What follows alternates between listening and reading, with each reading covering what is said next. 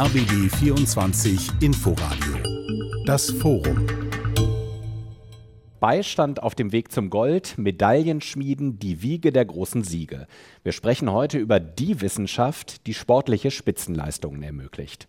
Spitzenforschung für den Spitzensport.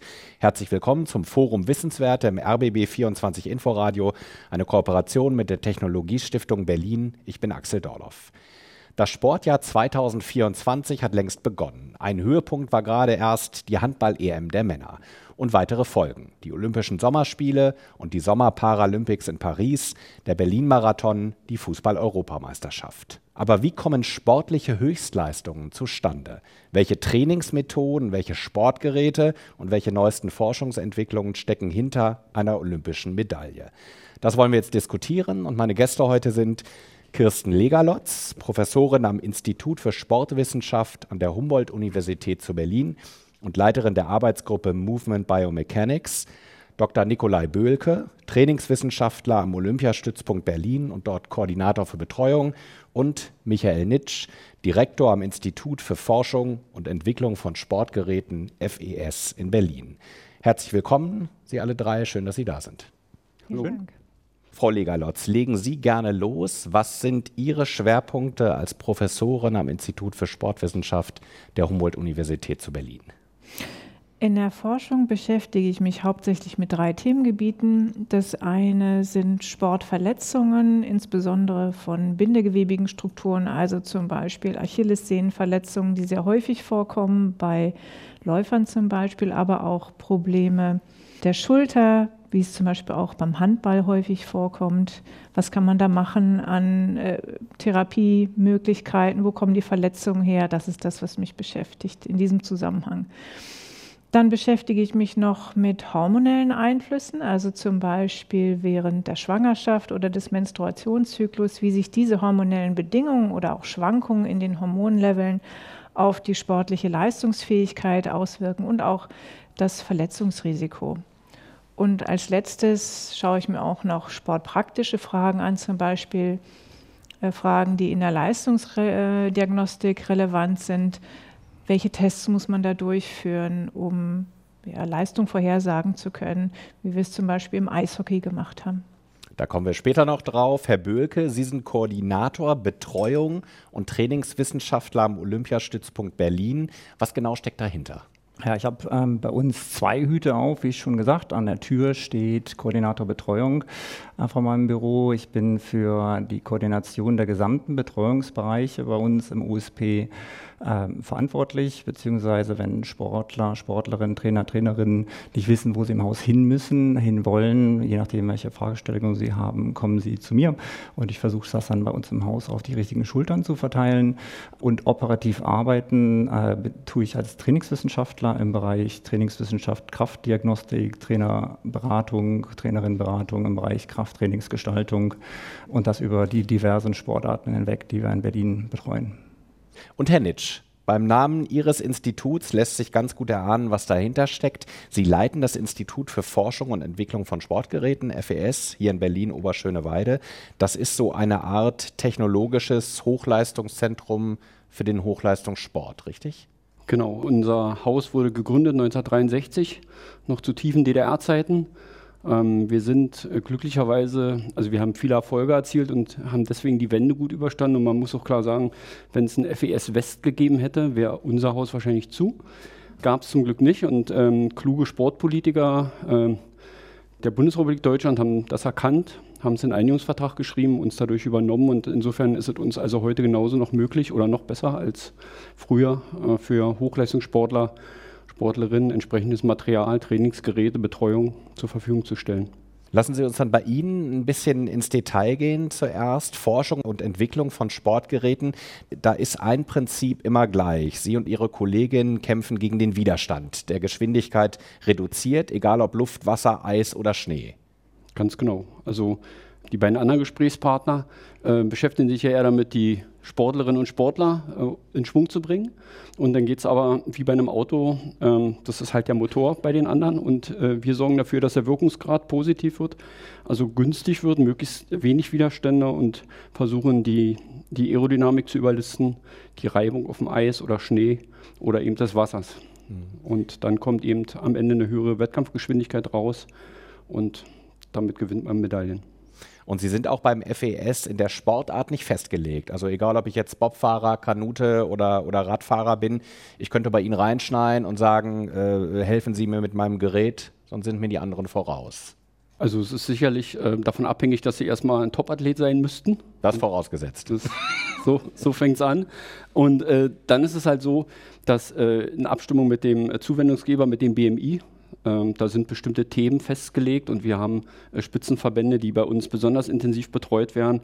Und äh, da gibt es dann Programme, die man vereinbart und wo man versucht, aus den äh, vorhandenen Mitteln, vorhandenen Steuermitteln, möglichst viel gute Produkte zu bieten und Leistungen. Also sind es Verbände, die zu Ihnen kommen ja. oder ist das auch mal der einzelne Sportler? Nein, ein einzelner Sportler, der, na, na, also na klar, wenn er dann in, in der Betreuung ist, also ein Francesco Friedrich, der kommt natürlich zu uns ins Haus und macht seine Gespräche mit uns und wir. Erläutern Sie kurz für die. Francesco Friedrich, äh, mehrfacher Olympiasieger, der gerade dabei ist, ähm, wenn es in Cortina nochmal klappt, der erfolgreichste der Welt zu werden äh, bei Olympischen Spielen. Also wenn Franz dann kommt, dann hat er Wünsche und Vorstellungen und wir als Ingenieure hören uns das an und versuchen dann das Beste gemeinsam mhm. zu entdecken. Da ist ja auch das Wissen der Sportler, wenn wir jetzt schon bei Francesco Friedrich sind, nicht zu unterschätzen, die jahrelange Erfahrung haben, auch mit ihrem Gerät. Erzählen Sie kurz, was er macht. Ja. Ähm, na, Francesco Friedrich ist selber Pilot, war früher also äh, Bremser, also ein sehr erfolgreicher Athlet, auch sehr athletisch für einen äh, Piloten. Ähm, ja, ist ganz unterschiedlich, also so wie Menschen halt so sind. Es gibt sehr technikaffine äh, Sportlerinnen und Sportler, die ein gutes Feedback geben. Es gibt aber auch welche, die haben eine tolle Leistungsfähigkeit, aber bringen dann weniger Informationen, da muss man sie sich woanders herholen. Also es ist komplett unterschiedlich. Aber wir sprechen dann manchmal auch so vom Popometer. Also es gibt durchaus so sehr sensible, fällt mir sofort ähm, der aktuelle äh, Bob-Trainer, Cheftrainer ein, René Spieß. Ja, der hat, ohne auf die Uhr zu schauen, uns durch sein Bauchgefühl gesagt, ob eine Kufe schneller ist als eine andere. Also der Ingenieur hat da schon zu tun, das auszurechnen, aber er hat das eben während der Fahrt bemerkt. Und da müsste man schon eine ganze Menge Messtechnik installieren, um das äh, zu verifizieren. Herr Böhlke, Sie haben schon ganz kurz umrissen, was am Olympiastützpunkt Berlin so passiert. Auch Sie fördern die Athletenelite wie Herr Nitsch. Äh, Sie tüfteln aber nicht an Sportgeräten herum. Nein, äh, wir versuchen die Trainer und Trainerinnen zu unterstützen, um das Beste aus den, Sportler, aus den Sportler und Sportlerinnen herauszuholen. Wichtig zu sagen ist, ja, ich komme vom USP Berlin, ähm, aber ich repräsentiere, denke ich, dann auch heute ein bisschen die anderen USPs. Mehr oder weniger jedes Bundesland hat äh, seinen eigenen USP. Wir agieren da als Netzwerk, sind da auch im inhaltlichen Austausch mit den Kollegen an den anderen USPs. Ähm, wir haben in der Region jeweils mehr oder weniger alle denselben Grundauftrag in der Betreuung. Und dann, wo es dann nachher in die Details geht, was wir äh, den Sportarten, insbesondere im sportwissenschaftlichen Bereich anbieten, ist dann wieder sehr davon abhängig, welche Sportarten gerade in welcher Region ein Schwerpunkt sind. Hier in Berlin haben wir zum Beispiel viele Ruderer und ähm, insbesondere Rudererinnen. Jetzt seit zwei Jahren überwiegend alle Rudererinnen aus Deutschland äh, sind hier am Bundesstützpunkt zusammengezogen worden. Wir sind also im Bereich Ruder, Brut, Messtechnik, mit der EFS in der Entwicklung in Kontakt, aber in der täglichen Nutzung habe ich einen Mitarbeiter, der macht eigentlich nichts anderes als Rudern betreuen. Und das ist dann ein bisschen unterschiedlich an den einzelnen USPs. Ähm, wir betreuen keine äh, Skispringer, äh, dafür gibt es ja keine Schanzen.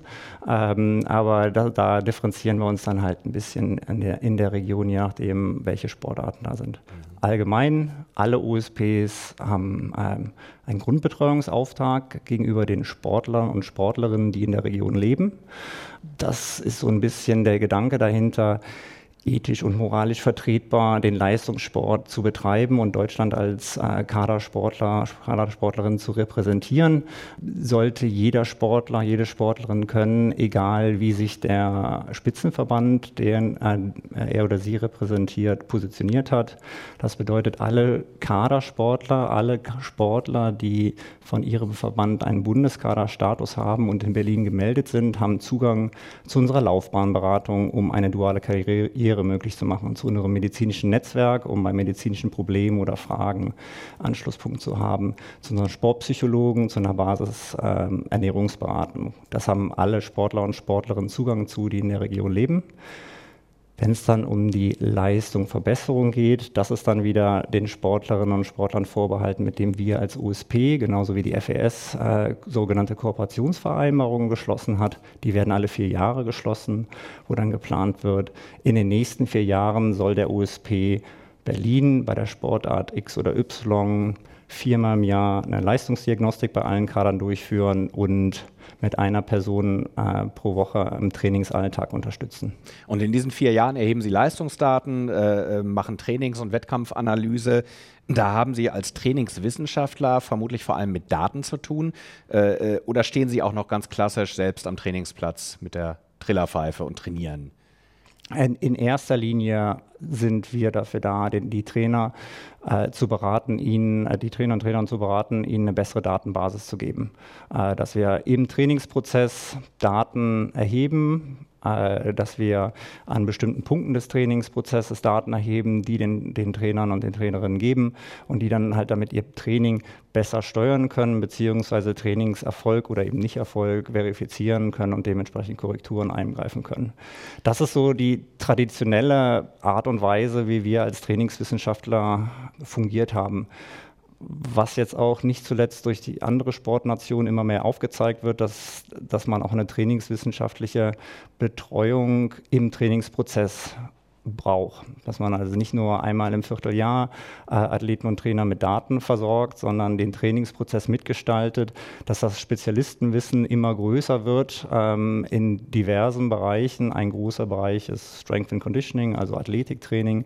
Viele Sportarten haben das selber im Griff, einige Sportarten brauchen da Hilfe oder wünschen sich Hilfe, äh, die, bei den, die, dass die Trainer den Teil des Trainings, also die physische Vorbereitung, das physische ähm, Ausnutzen der letzten Möglichkeiten, die in so einem Sportler stecken, ähm, dann von Spezialisten in dem Feld übernommen werden. Das heißt, die wissenschaftliche Betreuung hat da, wenn ich Sie richtig verstehe, zugenommen auch in den letzten Jahren. Der Bedarf der wissenschaftlichen Betreuung hat auf jeden Fall zugenommen hm. weil die Margen obenrum immer enger werden und ganz ehrlich, das, äh, das athletische Grundpotenzial, was unten ankommt, wird immer schwächer. Äh, und da ist es halt eine Sache, dann den, dieses, dieses, dieses athletische Grundgerüst, die, die Trainer zu unterstützen, ähm, das mit äh, zu optimieren oder zu, teilweise sogar neu aufzubauen. Mhm. Spitzenforschung für den Spitzensport. Das ist unser Thema im Forum Wissenswerte, eine Kooperation von RBB24 Inforadio und der Technologiestiftung Berlin. Frau Legalotz, äh, Ihre Forschungsinteressen haben Sie genannt. Einer davon ist ähm, Frauen im Leistungssport.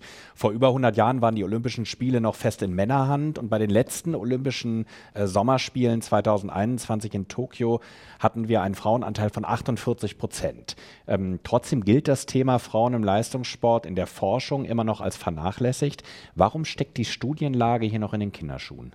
Tja, da gibt es da gibt's sicherlich einige Gründe für. Ein Grund ist sicherlich, dass durch die wechselnden äh, Hormonkonzentrationen, wie sie beim Menstruationszyklus auftreten, wir mehr Variabilität in Leistungsdaten von Frauen haben. Und insofern ist es kostengünstiger und einfacher, wenn man solche Studien mit Männern durchführt.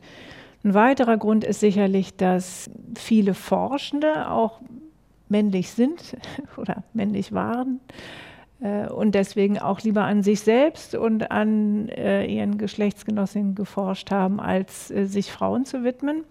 Vielfach hat man auch einfach gedacht, dass das, was man an Männern erforscht, kann man genauso gut auf Frauen übertragen. Und ein letzter Grund ist tatsächlich auch, dass Frauen schwanger werden können. Und damit hat man Frauen aus vielen naturwissenschaftlichen und medizinisch orientierten Studien kategorisch ausgeschlossen, ähm, um halt das, äh, ja, die, die Möglichkeit einer Schwangerschaft oder dass die untersuchte Person schwanger sein könnte, von vornherein auszuschließen. Das gilt nicht unbedingt für die Sportwissenschaft, aber das ist bei vielen medizinischen Studien der Grund gewesen. Mhm. Und Sie haben ja ein Forschungsprojekt aufgelegt zum Thema Zyklus und Sport mhm. äh, mit der zentralen Frage, inwieweit sich der weibliche Zyklus auf die sportliche Leistungsfähigkeit auswirkt. Das war eine Studie mit dem, mit dem Bundeskader der Ruderinnen ähm, hier in Berlin. Wie lief diese Studie ab? Ja, wir haben die Ruderinnen, das waren 14 Ruderinnen aus dem School- und Riemenbereich, die haben wir über einen Zeitraum von über drei Monaten begleitet und sechs Tage die Woche Messungen durchgeführt. Ähm, wir hatten morgens ein Zeitfenster von 7 bis 8 Uhr, in denen wir unsere Messungen machen durften und haben die Athletin dann abwechselnd äh, hinsichtlich ihrer Ausdauerleistungsfähigkeit, der Kraftleistungsfähigkeit und der Körperzusammensetzung ge getestet. Äh, und dann haben die Athletinnen auch noch täglich einen Fragebogen ausgefüllt zu Symptomen des prämenstruellen Syndroms, ihrer Schlafqualität, ihrem Wohlbefinden, äh, ob sie ihre Tage hatten, ja oder nein. Also da war ähm, eine Seite auszufüllen jeden Tag. Und bei den Athletinnen, die keine Eisprung unterdrückende hormonelle Verhütung genutzt haben, haben wir auch mit einem Temperatursensor die Körperkerntemperatur erfasst, um den Zeitpunkt des Eisprungs feststellen zu können. Was sind die zentralen Erkenntnisse dieser Studie? Braucht es für Höchstleistung ein speziell auf den Zyklus abgestimmtes Training im Hochleistungssport? Wahrscheinlich schon. Allerdings konnten wir das mit der Studie nicht direkt rauskriegen. Was wir aber rausgekriegt haben, ist, dass äh, wir im Hochleistungssport ein großes Problem mit Zyklusstörungen haben. Das heißt, zu kurze, zu lange Zyklen, Zyklen ohne Eisprung, das Ausbleiben der Menstruationsblutung, das sind alles Zeichen für eine subtile hormonelle Dysregulation, die dann stattfinden, wenn der Körper zu gestresst ist. Und das macht evolutionsbiologisch durchaus Sinn, wenn Sie sich vorstellen, wenn äh, in Zeiten von Nahrungsmittelknappheit, die dem Körper suggeriert wird, ist es nicht günstig, äh, schwanger zu werden, weil offensichtlich ja nicht genug Nahrung vorhanden ist, um den äh, Nachwuchs durchzufüttern. Und dann macht es auch durchaus Sinn, wenn zu dem Zeitpunkt dann kein Eisprung und damit auch keine Schwangerschaft eintritt. In dem Fall der Leistungssportlerin ist eigentlich genug Nahrung da. Sie wird nur nicht zugeführt, beziehungsweise die Athletinnen sind aus anderen Gründen einfach äh, zu gestresst. Das heißt, regenerieren sich nicht ausreichend genug, schlafen nicht genug. Häufig muss Ausbildung, Beruf, Studium und Leistungssport unter einen Hut gebracht kriegen. Das ähm, führt auch zu Stress. Ja, summa summarum führt das zu einer Art Überbelastung die dann sich negativ auf die endokrine Funktion auswirkt. Und das Problem dabei ist, dass sich das auch auf die Leistungsfähigkeit langfristig auswirkt, beziehungsweise mit einem erhöhten Verletzungsrisiko verbunden ist. Man weiß zum Beispiel, dass ähm, das einen Einfluss auf den Knochenstoffwechsel haben kann und zu vermehrten Ermüdungsbrüchen führen kann. Wie offen ist der Umgang mit diesem Thema unter, unter Leistungssportlerinnen? Ist das eher ein Tabu? Das kommt drauf an. Also mit mir war der Umgang recht offen. Nun war es aber da, war auch wie in vielen Sportarten so, dass die Trainer äh, männlich waren. Ähm, insofern fiel es den Athletinnen wahrscheinlich auch einfacher, mit mir darüber zu sprechen, als mit ihren Trainern. Auch weil viele Athletinnen gar nicht wissen, warum sie das ihren Trainern erzählen sollten, weil vielfach auch gar kein Bewusstsein dafür da ist, dass dass sie das eigentlich mitteilen sollten, weil es eben auch äh, Einfluss auf den Trainingsprozess nehmen sollte. Das heißt, wenn wir hier eine Athletin haben mit einer hormonellen Dysregulation, bedeutet das, irgendwas muss ich im Training oder in der Ernährung oder im Regenerationsmanagement anders machen, um die Leistungsfähigkeit zu erhalten oder wiederherzustellen. Und das sollte eigentlich dem Trainer kommuniziert werden. Passiert aber in den seltensten Fällen. Gab es denn da konkrete Handlungsempfehlungen dann von Ihrer Seite? Oder? Ja, sprecht miteinander war zum Beispiel eine häufig geäußerte Handlungsempfehlung. Also A, ähm, dass die Athletinnen auch ein bisschen besser auf sich selbst achten sollten. Das war zum Beispiel auch eine Athletin dabei, die hat äh, alle zwei Wochen eine Zwischenblutung bekommen. Das war ihr schon aufgefallen, aber äh, sie hatte da auch keinen Handlungsbedarf gesehen. Und dass man, wenn einem sowas auffällt oder wenn man wahrnimmt, dass ähm, keine Regelblutung mehr eintritt, dass man das nicht einfach achselzuckend zur Kenntnis nimmt, sondern dass man eben darauf reagiert. Herr Nitsch, Herr Böhlke, welche Rolle spielt das Thema Frauen- und Leistungssport bei Ihnen? Verändert sich da gerade was? Wenn ich bei Ihnen anfange, Herr Nitsch, ich könnte mir vorstellen, auch bei der Entwicklung von Sportgeräten kann es eine wichtige Rolle spielen, ob dieses Gerät für einen Mann oder für eine Frau ist oder äh, gilt dabei so ein Bob für einen Eistunnel One Fits All? Also ich würde sagen, die Individualität ist da nicht geschlechterspezifisch, sondern ähm, die Probleme sind eigentlich ähm, ganz ähnliche. Also wir bemühen uns, in dem Fall kostensparend, ähm, ein Hochleistungsprodukt zu entwickeln. Und dann gibt es eben äh, Anpassungsarbeiten, um äh, den Mädels oder eben den Jungs das Sportgerät so anzupassen, wie sie es für sich äh, brauchen. Das ist ja eigentlich auch das Entscheidende. Wir sprechen ja von einem Gerät, Sportlergerät, äh, System Sportlergerät. Also wir stellen nicht ein, ein Gerät hin und sagen, das ist schnell und auf Wiedersehen, sondern das ist ein relativ komplizierter Prozess. Die sind sehr individuell bei den Geräten gibt es eben individuelle Einstellungen, die sind aber dann mehr Größen, Gewichts als geschlechterabhängig. Mhm. Herr Böhlke, inwieweit finden die Forschungsergebnisse von Frau Legalotz Einfluss in die Arbeit am Olympiastützpunkt? Oder ist das ein Thema, das sich auch bei Ihnen gerade erst entwickelt?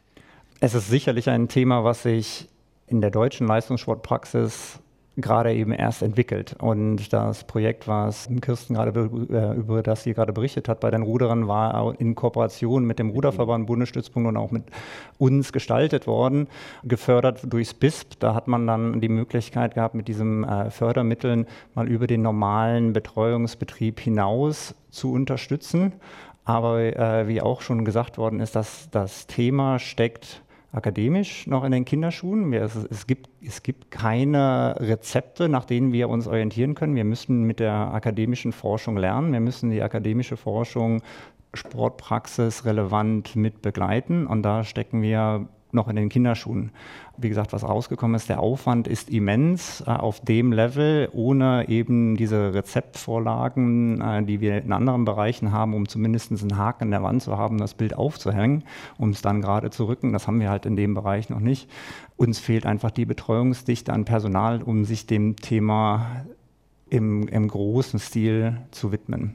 Was ein Defizit ist, weil wir wissen, dass die uns über die letzten 10, 15 Jahre überholenden Sportsysteme äh, das durchaus priorisiert haben und mit Nachdruck da ist man woanders schon weiter. Ja, mit, auf jeden Fall mit Nachdruck beforschen, äh, sowohl als Begleitforschung ähm, äh, als auch mit Grundlagenforschung im Sinne von, dass sich halt in Interessensgruppen gebildet haben und äh, das an akademischer Forschung vorangetrieben wird.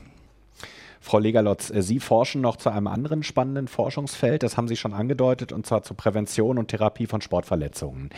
Bei Stichwort Verletzung kommen ja auch wieder die Besonderheiten der Leistungssportlerinnen mhm. ins äh, Spiel. Und zwar ist die Verletzungsanfälligkeit um den Eisprung herum größer. Mhm. Können Sie uns das erklären? Ich kann es versuchen. Äh, tatsächlich weiß man das vor allem von Rupturen des vorderen Kreuzbandes, die auch tatsächlich häufiger bei Frauen als bei Männern auftreten, war jetzt bei der bei den Fußballerinnen auch wieder großes Thema. Wenn da äh, große Events sind, dann äh, kann man das häufig beobachten. Und vor allem führt es dazu, dass die Athletinnen auch sehr lange ausfallen und auch teilweise nicht mehr in den Sport zurückkehren können. Und diese Verletzungen, also Rupturen des vorderen Kreuzbandes, die weiß man, die treten in der ersten Zyklushälfte bis zum Eisprung häufiger auf als in der zweiten Zyklushälfte. Warum das so ist, das kann man noch nicht genau sagen. Also, dass es so ist, das kann man recht gut zählen, weil in der Regel muss man damit ins Krankenhaus und deswegen lässt sich diese Verletzung auch wunderbar statistisch erfassen. Die Gründe dafür können unterschiedlich sein. Also zum einen kann es daran liegen, dass Frauen um den Eisprung herum tendenziell risikofreudiger agieren. Auch das kann man oder hat man wissenschaftlich nachgewiesen. Da gibt es zum Beispiel auch Studien aus den Wirtschaftswissenschaften, wo man gesehen hat, dass Frauen anderes Kaufverhalten zeigen, in dieser Zeit ähm, andere finanzielle Entscheidungen treffen, ähm, aber tatsächlich auch leistungsfähiger, leistungsbereiter, motivierter sind. Und wenn ich risikofreudiger agiere, leistungsbereiter bin, dann kann es natürlich auch dazu kommen, dass ich ähm, eher in eine Situation komme, wo ich mich dann auch verletze. Ein anderer Einflussfaktor können Beschwerden sein, wie Sie am Anfang der ersten Zyklushälfte auftreten, also Stichwort Menstruationsbeschwerden. Wenn man darunter leidet und sich nicht gut fühlt, dann vielleicht auch unkonzentriert ist, dann kann natürlich auch das dazu führen, dass man äh, sich verletzt.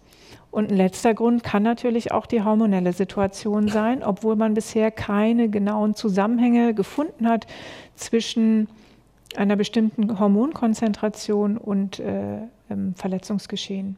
Spitzenforschung für den Spitzensport. Das ist unser Thema im Forum Wissenswerte, eine Kooperation von RBB24 Inforadio und der Technologiestiftung Berlin. Meine Gäste heute sind Kirsten Legalotz, Professorin am Institut für Sportwissenschaft an der Humboldt-Universität zu Berlin, Dr. Nikolai Böhlke, Trainingswissenschaftler am Olympiastützpunkt Berlin und dort Koordinator für Betreuung und Michael Nitsch, Direktor am Institut für Forschung und Entwicklung von Sportgeräten FES in Berlin. Herr Nitsch, es gibt ja immer ein paar Dinge, auf die man sich verlassen kann. Die Fußballnationalmannschaften sind es derzeit äh, äh, leider nicht, aber in bestimmten olympischen Sportarten ist Deutschland fast immer vorne mit dabei. Äh, Bahnradfahren, der Bob oder der Kanusport gehören sehr oft dazu. Wo liegt da Ihr Anteil am Erfolg? Also unser Anteil ist äh, naturgegeben sozusagen in den Sportarten am höchsten, wo viel Technologie gebraucht wird und wo wir auch für uns in Anspruch nehmen, in der Technologienation Deutschland, zu der wir uns ja zählen, entsprechend tolle Leistung abzuliefern und da mit den auch in dem Fall technischen Konkurrenten in aller Welt in einen freundlichen Wettkampf zu treten. Mhm. Lassen Sie es mal konkret machen. Beim Thema Bobfahren waren ja. Sie auch vorher äh, äh, lange äh, beschäftigt. Was, was kann man sagen? Ein Drittel Anschub, ein Drittel Fahrleistung, ein Drittel Material. Stimmt es so? Also das wäre jetzt so, so ein typischer Sonntagnachmittagssatz äh, nach einem Rennen. Ja, ähm, läuft ja auch Sonntag. Das kann man, das kann man äh, würde ich mir nicht zutrauen, das zu quantifizieren, weil in der Regel ist es so, all diese Komponenten müssen auf einem sehr, sehr hohen Niveau stattfinden. Also es muss top angeschoben werden. Der Pilot muss den Bob ähm, sauber durch die Bahn bringen und das Gerät, wie vorhin schon erwähnt, muss also möglichst wenig äh, Luft- und Reibungswiderstand haben. Und dann ist es so, dass man also in Wellen bestimmte Themen in Sportarten auf dem Tisch hat, die besonders spannend sind ja, und die man aufgrund auch der vielleicht äh, gerade neu aufgekommenen ingenieurwissenschaftlichen Werkzeuge besser bearbeiten kann als vor kurzem. Und wer diese Themen dann am schnellsten zusammenbekommt, der wird dann beim nächsten Höhepunkt auch äh, top drauf sein. Man fragt sich ja immer, warum geht es denn immer schneller, warum geht es denn immer besser? Ja, und da wir also sehr viel mit Computern simulieren und konstruieren, ist es also so, dass die Leistungsfähigkeit dieser Werkzeuge einfach dazu führt, dass man Ergebnisse erbringen kann, die man im letzten olympischen Zyklus noch nicht erbringen konnte. Ja, also wir haben immer so eine angestrebte Schrittweite, wo wir sagen, um so und so viel wollen wir gern schneller werden, um so und so viel wollen wir den Luftwiderstand senken. Und ähm, diese, diese Schritte, die halten wir auch immer bemerkenswert gleichmäßig ein. Mhm. Ja? Aber sehen Sie da irgendwo ein Ende der Fahnenstange oder äh, wenn Sie sagen, bisher halten Sie die Schritte mal ein, scheint es immer weiterzugehen? Ja, noch ist es so. Also äh, dank der ähm, des Steuergeldes, was wir für unsere Arbeit bekommen. Also das ist natürlich wichtig dabei, dass das also in einer vernünftigen Höhe, aber nachhaltig erfolgt, sodass wir also auch das Wissen immer von einer Ingenieurgeneration auf die andere weitergeben können. Bin ich da extrem optimistisch, dass uns das weiterhin gelingt, ja. Aber wenn Sie so einen neuen Bob entwickeln, können Sie nochmal vielleicht konkret sagen, wie das, wie das vonstatten geht? Ist dann der alte erstmal die, das, das Modell, von dem Sie denken? Sie haben auch mal erzählt im Vorgespräch, dass Sie eigentlich den nächsten immer schon im Kopf haben. Genau, also beim, beim Konstruieren des aktuellen Olympiageräts oder wenn man es dann schon in der Fertigung äh, anfängt, äh, in einen Gegenstand zu verwandeln oder bei der Montage, wissen die Fachleute in der Regel schon, wo sie beim nächsten Mal gern weitermachen würden.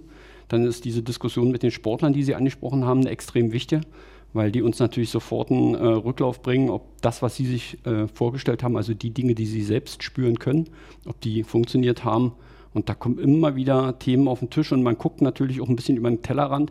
Nicht immer gelingt es uns am besten, sondern vielleicht auch mal unserer Konkurrenz. Also man guckt, wie haben die es denn hinbekommen? Warum sieht denn eine bestimmte Bewegung bei einem Sportgerät anders aus als bei uns? Also man arbeitet dann mit ähm, Hochgeschwindigkeitsaufnahmen. Also man kommt zum Beispiel anders als bei, bei Fahrrädern zum Beispiel. Da kann man sich unterschiedliche Produkte auch mal auf den Tisch stellen und gucken, wie machen es denn die anderen. Also die Bobs der Konkurrenz bekommt man praktisch gar nicht in die Hand. Also man muss da von außen versuchen äh, zu lernen auch und mitzubekommen, äh, wie es andere machen. Ja, so baut sich halt so ein äh, empirisches Wissen auf. Ja, es gibt auch, also über Automobiltechnik zum Beispiel, es wird sicherlich an Universitäten gelehrt. Mhm. So gibt es Fachleute für, gibt es dicke Bücher. Es gibt keine Bücher, wie baue ich einen Bob.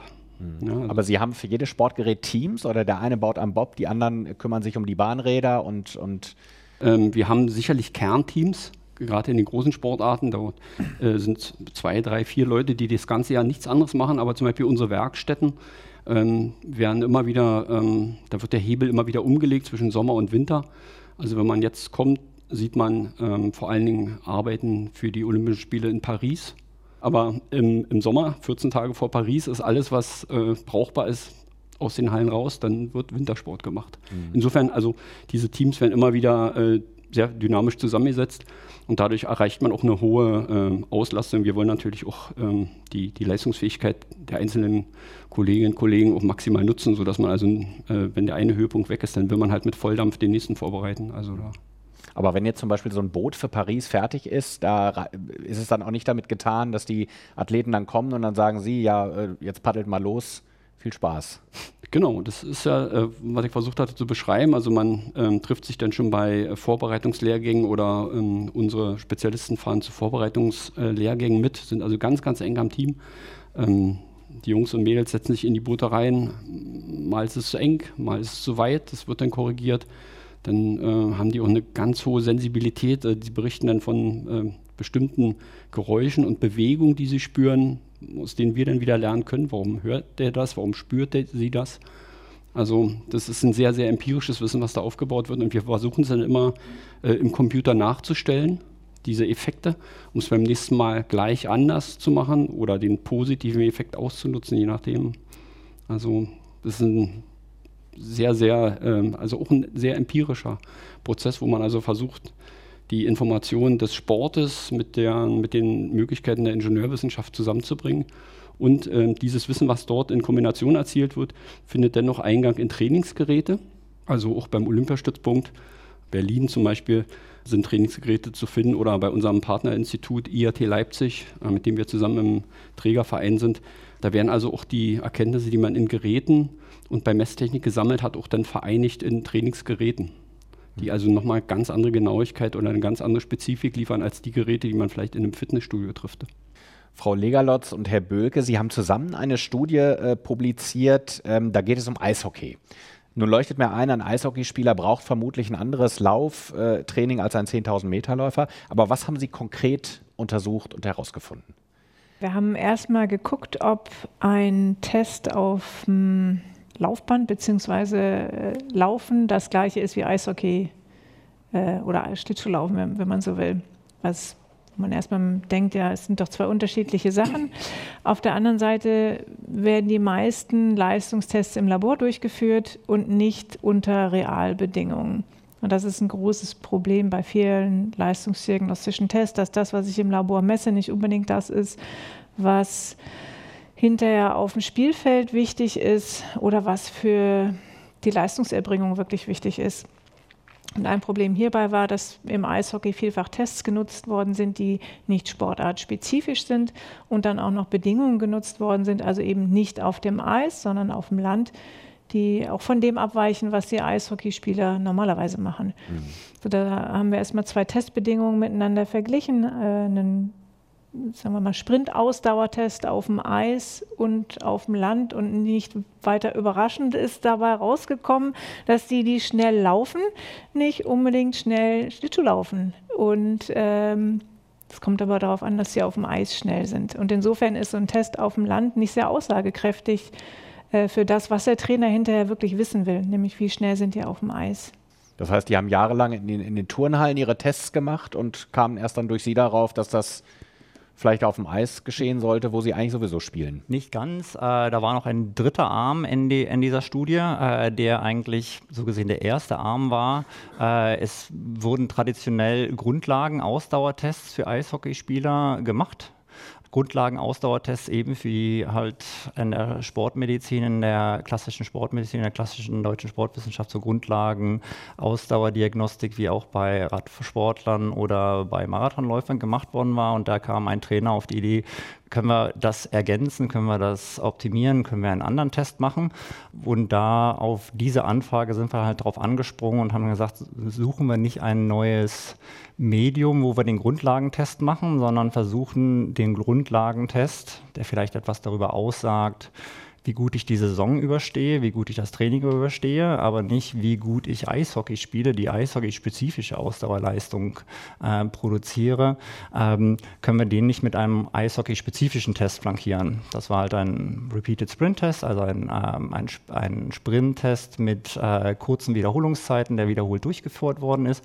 Und den hatten wir dann einmal auf dem Medium Eis und auf dem Medium Sportplatz durchgeführt.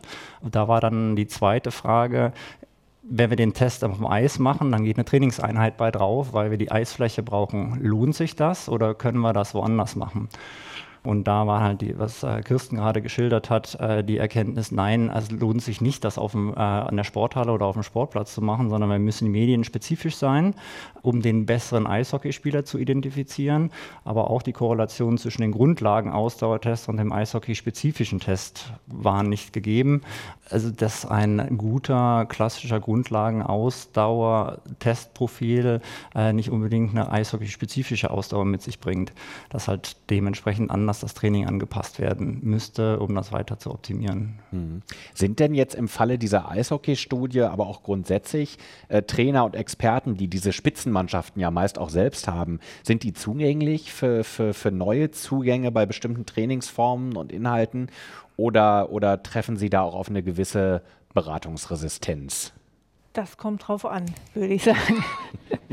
Das kommt tatsächlich auch ganz auf die Trainerinnenpersönlichkeit an, wie offen jemand für neue Ideen ist oder auch für wissenschaftliche Ergebnisse oder ob jemand lieber auf sein Erfahrungswissen und frühere Erfolge setzt und sagt, habe ich schon immer so gemacht, hat bisher immer gut funktioniert, und äh, bleib mir weg mit deinen Ideen. Das kommt wirklich ganz drauf an. Hm. Hier sind die Forschungsergebnisse aber nicht in der Schublade verschwunden. Ne? Äh, nein, wir haben äh, ihr Eigenleben entwickelt und sind im. Das war bei den Eisbären? Äh, das war bei den Eisbären, ja. Die sind halt in der, in der, in der Trainingspraxis. Ähm, dann haben sie ihren Ein Einzug gefunden und das ist dann halt auch wieder eine Sache, wo wir wir in unserer Branche mit der Zeit und mit der Technologie gehen müssen und aufpassen, dass wir technologische Schritte nicht verpassen.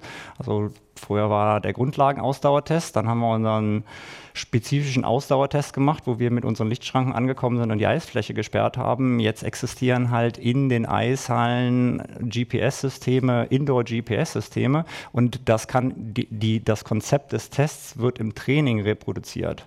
Also es ist gar keine Diagnostik mehr nötig, weil die, das Monitoring des Trainings so akkurat geworden ist, dass diese Fatigues-Indizes bei den Sportlern im täglichen Training nachvollzogen werden kann. Mhm. Ähm, und das vielleicht auch gerade nochmal was auf ähm, ein ein Argument aufnehmen, was vorher schon angeklungen ist. Also unsere, unsere Branche lebt davon, dass wir auf der Welle der wissenschaftlichen Forschung vorne mitschwimmen. Ähm, vielleicht ähm, kann kann bestätigen oder korrigieren, wenn wir heute alle Bücher und ähm, äh, alle Bücher und Dokumente und, ähm, und, und, Datenträger zu Bob und Bob Design einstampfen würden, würde ich mir, bin mir ziemlich sicher, dass in zehn Jahren bei dem, was wir wissen über Aerodynamik, dass das Regelwerk vorgibt oder relativ schnell die Bobs wieder genauso aussehen werden wie jetzt, weil es das vorgibt. Das Regelwerk gibt den Rahmen vor, die momentane Technologie gibt den Weg vor,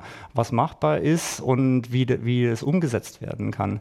Wie der dann angestrichen ist, der Bob, die künstlerische Seite sozusagen, das ist dann äh, etwas, was wahrscheinlich nicht so schnell reproduziert werden kann. Das ist dann jede Generation anders. Ähm, aber der Rahmen des Regelwerks, der Rahmen des wissenschaftlichen Standes, der Rahmen der Technologie, die wir kennen, die wir nutzen, die wir als schnellstes anwenden, definiert, wer den kleinen Vorsprung hat, weil in zwei Jahren werden die anderen es gelesen haben, es gesehen haben, nachgebaut haben und den Anschluss gefunden haben oder sogar vielleicht was Cleveres gefunden und uns überholt haben. Herr Nitsch, äh, vor einem knappen Jahr wurde heftig über Mittelkürzungen äh, diskutiert. Die scheinen jetzt mehr oder weniger vom Tisch für Ihr Institut. Trotzdem könnte man ja sagen, warum das Geld nicht für Schule oder Breitensport ausgeben? Äh, in unseren Turnhallen regnet es rein, die Kinder werden immer dicker, wir brauchen mehr Geld für den Sport in der Breite. Warum halten Sie Investitionen in den Spitzen- und Leistungssport trotzdem für so wichtig? Ich glaube persönlich, die, das, das Motiv, ähm, warum, warum wir uns bewegen, also wir Hobbysportler, also ist doch nicht, dass, dass mir ein Politiker oder eine Zeitung mitteilt, äh, die, die Mittel für den Breitensport wurden erhöht, sondern ähm, wenn man sich für das Thema Sport interessiert, sitzt man vom Fernseher und da kommt irgendjemand und macht was, wo man einfach als junger Mensch oder als Erwachsener äh, davon angesprochen wird und man sagt, das ist geil, das mache ich auch ich habe auch Lust dazu. So. Und aus, das ist aus meinem, aus meinem ähm, Gesicht, also das, was ich überblicke, könnte ein wesentlicher Grund sein. Unser Vorstandsvorsitzender, Professor Martin Engelhardt, ist, also der ist Chef der Triathlon Union, aber er ist auch Arzt.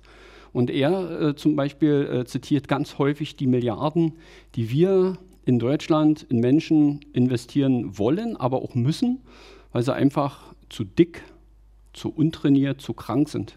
Und auch dort, also jeder, der es macht, äh, weiß ja, welchen positiven Effekt der Sport hat. Und ich denke, das ähm, war auch ein Grund, zum Beispiel, was vorhin schon mal angesprochen wurde in Großbritannien. Dort hat man also wesentliche Erfolge erzielt, also auch in der, in der, in der Gesundheit der Menschen. Wer bewegt sich wie viel, wie viel Sport wird angeboten. Also da sind wir in Deutschland unterirdisch unterwegs obwohl ich das nicht immer als ähm, Aufgabe der großen Gesellschaft sehe. Also man verweist ja oft auf äh, Staat und Schule würde immer in der Familie anfangen, ja, wenn, wenn ein Kind Sport treibt oder wenn es nicht Sport treibt, beides. Aber ähm, da liegt für mich also der, der Reiz dran, Geld in den Sport zu stecken, weil die positiven Effekte, die sich daraus ergeben, sind deutlich höher als die Nachteile. Und ähm, dazu die anderen Fragestellungen, ähm, insbesondere Kinder, Jugendliche, man erlernt Fairness, äh, man erlernt Achtung vor den anderen, man lernt andere Menschen zu akzeptieren. Also ich habe manchmal mit dem Thema Kampfsport zu tun, in der Regel, es sei denn, man kommt schon aus dem kriminellen Milieu und würde sich dafür interessieren, aber normale Menschen, die Kampfsport machen, prügeln sich in der Regel deutlich weniger als die, die nicht können.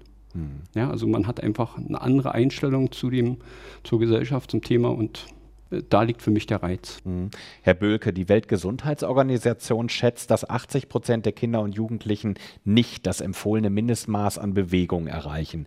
Wenn die Basis schrumpft, äh, wird ja auch die Spitze kleiner, die typische Pyramide. Fürchten Sie sich davor in Ihrem Bereich? Sowohl in meinem Bereich, in der Funktion, wie ich hier bin, als auch äh, in dem Bereich, wo ich jetzt um diese Uhrzeit gerade nicht bin. Ähm, neben meiner Tätigkeit am USP bin ich auch Übungsleiter, ehrenamtlicher Übungsleiter im Sportverein und kriege das live mit, wo sich die Sportjugend der U10 und U12-jährigen Kinder momentan aufhalten. Also die Kinder, die ähm, die Corona-Welle jetzt so richtig schön mitgemacht haben. Bei der Spitze sehen wir das, kriegen wir das mit. Das hatte ich, glaube ich, auch am Anfang schon mal angesprochen, warum so gerade so im Bereich Strength and Conditioning, was im angelsächsischen Strength and Conditioning heißt, wo wir hinterher hinken, da den Trainern und Trainerinnen wirklich hands-on Support mitzugeben, ähm, hinterherhinken im, äh, im, im deutschen Sportsystem, eben nicht zuletzt auch deshalb, weil dieses allgemein athletische Fundament fehlt können dann halt die, die Wasserspringer, kann man fangen dann, die dann oben ankommen, fangen halt mit äh, sehr früh an, sich zu spezialisieren. Mit denen Sie auch arbeiten mit den Wasserspringern. Jawohl. Mhm. Äh, sehr früh an, sich zu spezialisieren. Ähm, es fängt all, allgemein athletische Grund, äh, Grundfertigkeiten fehlen halt häufiger, weil die nicht mehr dazu kommen. Ähm, entweder weil sie sich dafür äh, zu früh spezialisieren oder weil die Kinder halt weniger aktiv sind. Äh, man wird halt gefahren und fährt, läuft nicht mehr zum Training. Ähm, man läuft nicht mehr vom Training nach Hause, sondern die Mama und Papa holen ab. Ähm, ich denke, das ist ein Problem, äh, was sehr wohl bei uns an der Spitze bekannt ist ähm, und mit dem nicht nur wir in Deutschland zu kämpfen haben. Das, was oben ankommt, nicht mehr so allgemein athletisch gut ausgebildet ist, wie es, wie es mal war. Das sieht man tatsächlich bei den angehenden Sportlehrkräften auch. Also wir bilden ja vor allem auch SportlehrerInnen an unserem Institut aus und das merkt man schon, dass die motorischen Kompetenzen doch abgenommen haben. Mhm. Das Woran? macht es für uns auch nicht einfacher, aus denen ordentliche SportlehrerInnen zu machen. Mhm. Aber was sind da Ihre Erklärungsansätze, woran, woran das liegt? Tatsächlich die gleichen. Das heißt auch hier, dass äh, die in ihrer Schulzeit viel zu wenig Erbehrung, Bewegungserfahrung haben sammeln können, vielleicht nur in einer Sportart oder eine bestimmte Affinität zu einer Sportart hatten, die gemacht haben, aber nichts anderes können. Und das wird dann natürlich auch schwierig äh, hinterher, wenn man dann als Sportlehrerin tätig sein will und wenn man nur eine Sache kann, ähm, das dann den gesamten Bereich des Sports glaubhaft an die SchülerInnen weiter zu vermitteln. Mhm. Wenn ich schon drei Sportexperten und Sportwissenschaftlerinnen auf dem Podium habe, äh, möchte ich an einem Thema nicht vorbei, und zwar Olympia in Berlin. Ähm, die Bundesregierung strebt eine Olympiabewerbung an. Äh, wir wissen auch aus dem Koalitionsvertrag für den Senat unter Kai Wegner, dass Berlin im Falle einer deutschen Bewerbung 2036 oder 2040 äh, als Austragungsort zur Verfügung stünde. Brauchen wir Olympia in Berlin? Warum, warum nicht, Frau Legerlotz? Ob wir es unbedingt brauchen, weiß ich nicht, aber ich fände es trotzdem gut. ja, ich denke schon, dass das, wie es ja vorhin auch schon angeklungen ist, ist ein Riesenimpuls für das dort deutsche Sportsystem geben könnte. Da gibt es, glaube ich, noch viel Luft nach oben. Und ich glaube, so eine, die Ausrichtung der Olympischen Spielen bringt dann genug Schwung in das ganze System, bestimmte Probleme anzugehen, aber eben auch ähm, vielleicht genug Ressourcen bereitzustellen, diese Probleme auch zu lösen. Mhm. Herr Böhlke, Sie arbeiten beim Olympiastützpunkt Berlin. Sie werden vermutlich nicht sagen, kein Olympia in Berlin. Nein, äh, weder in meiner professionellen Funktion hier als auch ähm, in meinem privaten Lebenslauf. Äh, ich wäre natürlich für Olympia in Deutschland und Berlin, denke ich, hat da wahrscheinlich die besten Chancen, also auch, äh, auch für Olympia in Berlin meine Branche, ähm, ist mein Leben Sport, sowohl im professionellen Bereich, wie eben schon gesagt, bis hin in den Nachwuchsbereich rein. Ganz klares Ja aus persönlichem Interesse. Ich glaube auch, ich meine zu wissen, dass ähm, auch die allgemeine Relevanz von Sport für eine gesunde Gesellschaft wichtig ist. Und es besteht eine gute Chance, dass so eine Olympische Spiele und der sportliche Erfolg der eigenen Athleten so einen Triple-Down-Effekt hat. Dass der automatisch passiert, daran glaube ich nicht. Ähm, da sind, glaube ich, auch die Beweise äh, äh, nicht da. Also das System muss halt gleich entwickelt werden. Also wir können nicht darauf hoffen, ähm, dass nach einer Olympiabewerbung in Deutschland die Turnhallen wieder voll sind wenn sie lecken. Ähm, also das muss einher, miteinander ein, einhergehen. Dass sowohl das Role Model oben als auch der Zugang ähm, äh, zu der sportlichen Aktivität in einem angemessenen Rahmen gewährleistet ist. Und da würde ich sagen, momentan noch in Deutschland, jetzt nicht die nicht wasserdichte Tonhalle, äh, sondern halt, wie wir Sport betreiben können auch das aus dem internationalen Kontext in der Schweiz und in, in, in Großbritannien gearbeitet und gelebt zu haben. Äh, meine Kinder können für 10 Euro im Monat dreimal die Woche zum Gewichtheben gehen und können da zu Fuß hingehen. Mhm. Ja, das ist halt machbar und müssen dafür nicht viel Geld bezahlen oder können mit der Bahn problemlos zum Rugby gehen und da ähm, für einen Apfel und ein Ei Teamsport, gutes Training und äh, soziale Kontakte und halt physische, äh, physische Aktivität erleben. Mhm. Weil genug Sportstätten haben wir, auch wenn, ja, ja, einige undicht sind. Mhm. Herr Nitsch, was spricht aus Ihrer Sicht für oder gegen Olympische Spiele in Berlin? Na, es bleiben jetzt nicht mehr viele Argumente übrig, nachdem zwei Sportfans gesprochen haben. Ähm, wir haben über die positiven Effekte gesprochen, äh, was das in der eigenen Heimatstadt bedeuten würde. Ähm, klares Ja. Also und ähm, denke, wenn es gut angegangen wird, also wenn es die richtigen Leute versuchen, das muss man erstmal sehen, das zu holen. Ja, wir haben dieser Tag über die Leistung von Beckenbauer gesprochen, das in den Griff zu kriegen bei Fußball, wo es vielleicht, vielleicht noch schwerer ist. Es braucht Zugpferde, sagen Sie. Es braucht eindeutig Zugpferde. Also wenn jemand klopft und man macht die Tür auf, dann muss jemand davor stehen, wo der andere der sich dafür engagieren soll, der Geld geben soll, äh, begeistert ist. Ja? Wir brauchen einen richtigen Namen. Das können dann gerne die Experten sich überlegen, wer das sein könnte, aber die brauchen wir. Und ähm, ich denke, wir brauchen in Deutschland unbedingt äh, positive Erlebnisse. Wir müssen daran arbeiten. Und das hat äh, nicht nur sportliche Gründe, am Ende hat es auch politische Gründe, die wir in den letzten Tagen oft besprochen, unbedingt in den Griff kriegen müssen. Und ähm, dazu gehören positive Erlebnisse und dazu gehört Olympia. Dann sage ich herzlichen Dank an das Podium. Schön, dass Sie dabei waren. Gerne. Und zwar zum einen Kirsten Legerlotz, Professorin am Institut für Sportwissenschaft an der Humboldt-Universität zu Berlin und Leiterin der Arbeitsgruppe Movement Biomechanics. Dr. Nikolai Böhlke, Trainingswissenschaftler am Olympiastützpunkt Berlin und dort Koordinator für Betreuung und Michael Nitsch, Direktor am Institut für Forschung und Entwicklung von Sportgeräten FES in Berlin. Das war das Forum Wissenswerte, eine Kooperation von RBB24 Inforadio und der Technologiestiftung Berlin. Thema Spitzenforschung für den Spitzensport. Unsere Diskussion können Sie in der ARD Audiothek nachhören. Ich bin Axel Dorloff und sage Danke fürs Zuhören. RBB 24 Inforadio vom Rundfunk Berlin-Brandenburg.